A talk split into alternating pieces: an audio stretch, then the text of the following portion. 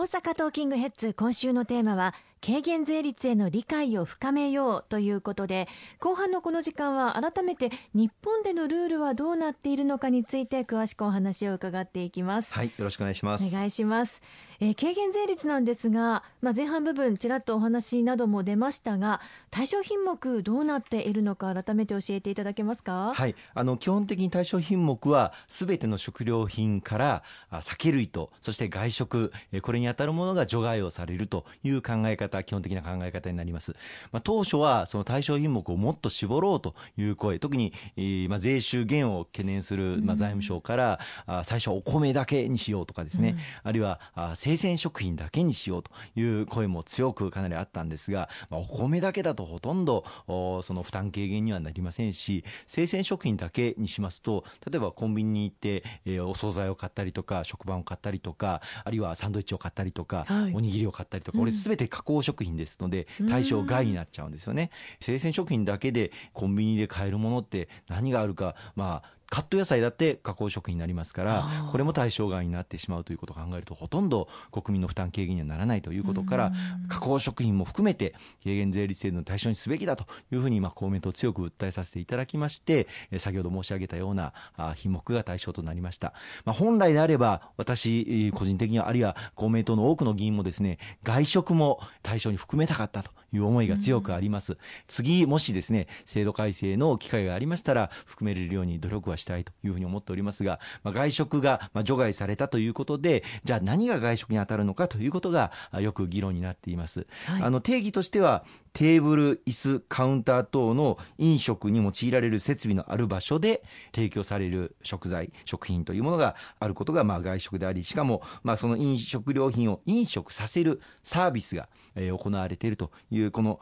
場所とサービスがまあセットで提供されているものをまあ外食というふうに定義をされております。またあのケータリング、それから出張料理、こうしたものも場所を提供してそこで飲食利用品を飲食させるサービスビスとまあ同等なものという考え方から顧客が指定した場所で行ってそこで加熱や調理また給仕こういった駅も伴うものについては、まあ、外食と同等に軽減税率対象外ということになります。またあの酒類が対象外ということになりますがこの酒類とは一体何なのかと言いますと、はい、酒税法という法律がありましてその酒税法で規定されている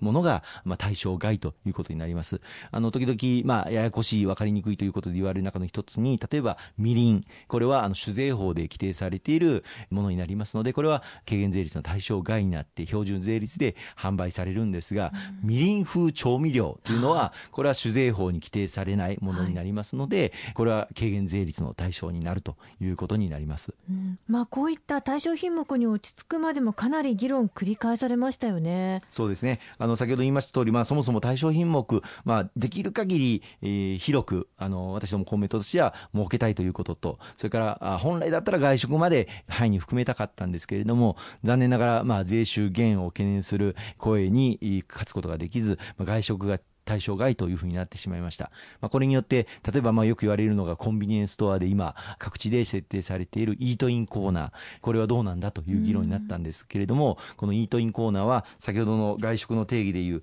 テーブル、椅子、カウンター等の飲食に用いられる、まあ、設備があって、しかも、まあ、飲食料品を飲食させるサービスとして、このイートインコーナー、その中でイートさせるということが目的で設定されていますから、そういった場所が用意されているイートインというのは、軽減税率の対象にならない、まあ、外食扱いになってしまうということから、まあ、コンビニエンスストアではイートインコーナーを利用されるかあるいは利用されないかということを買い物レジで打つときにですね確認をしなければならない、これは大変な手間になるという声があの多く上がりました、まあ、そこで財務省と私ども協議をさせていただきまして、まあ、毎回毎回お客さんに確認をするというのは本当に手間がかかって大変なので基本的には店内にまあ掲示をしておいてイートインコーナーを利用される方はお申し出くださいということを掲示をしておく。これでもしお申し出がなければ、これはあの外食扱いではない。基本的にはあの持ち帰りで購入をいただくということで8%でご購入いただくというあの制度設計をさせていただくことができました。まあ、現場からは、いや、それでもあの申し出がなくて結局イートイン使う人がいるんじゃないかと、その後あの税務署から指摘されて、ちゃんと10%しあの徴収するようにという指導を受けるんではないかと、まあ、そういった懸念もありますけれども、その責任は店側には及びません。これはあくまでもお客さんのモラルの話だということで、法制上は整理されております。まあ、コンビニなんかでもそういった張り紙が掲示されることになるかと思いますので、イートインをご利用される方は、ぜひ、私はイートインでこれを、これを食べますということをお申し出いただくことが必要になってくるので、ぜひよろしくお願いしたいなと思いますね。おまけ付きのお菓子なども議論の対象になっていたような気がしますが、それは、はいおっしゃる通りでして、あの、一体資産といいまして、例えば紅茶とティーカップがセットで売られているような商品があります。うん。はい、その時に、じゃあ、紅茶は飲食料品なので、軽減税率対象だけれども、ティーカップは当然軽減税率対象ではありません。その時に、はい、じゃあ、そのセットで売られているこの商品は、果たして軽減税率対象なのか、うん、そうじゃないのか、これがあの問題になるんですが、基本的な考え方としては、その全体の資産価値の中で3分の2以上食料品の割合が占めている場合、3分の2以上が食料品であれば軽減税率制度に対象になるというのが考え方になります。だからまあ、お茶とその紅茶とティーカップのセットの中で、まあ、大変高級な紅茶がメインで売られている。で、その価値が3分の2以上あるということが、まあ、仕入れの段階で大体明確になりますから、はい、それが3分の2以上であれば、これは軽減税率との対象として8%で販売をしていいということになります。うん、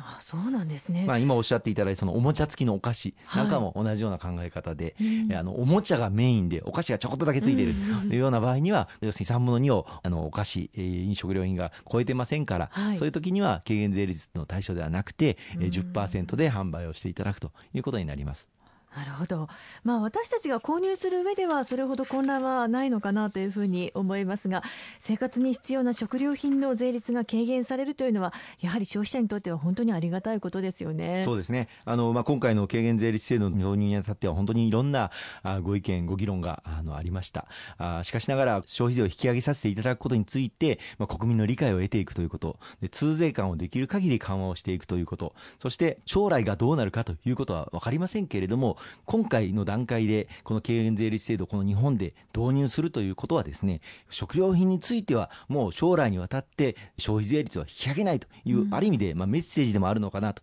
いうふうにも思っています。あの欧米先ほど申し上げましたようなイギリスやフランスドイツ各国で導入できているこの軽減税率制度必ず日本でも定着するというふうに確信をしておりますのでどうかあの事業者の皆様には大変なご負担とご苦労あのおかけをしております。特にこの最初の導入の段階では、まあ、レジの更新であるとか、あるいは会計処理、決算処理、こうした中で消費税率対象の品目を仕入れをしたのか、あるいは販売をしたのか、これによって制度を区分して処理をしていただく必要が出てきますし、また将来的には日本型インボイスという、こうした制度も導入されることになりますので、こうした制度変更を、まあ、お願いしていくことになっています。あの、まあ、レジの更新に対しては、4分の3、あるいは3分の2の補助がついた国の支援策もございますし、また制度、あの、不可解なところ、わからないところにつきましては、今、連日のようにですね、各地でこの消費税率引き上げ、あるいは軽減税率制度導入に向けた制度の説明会があの行われております。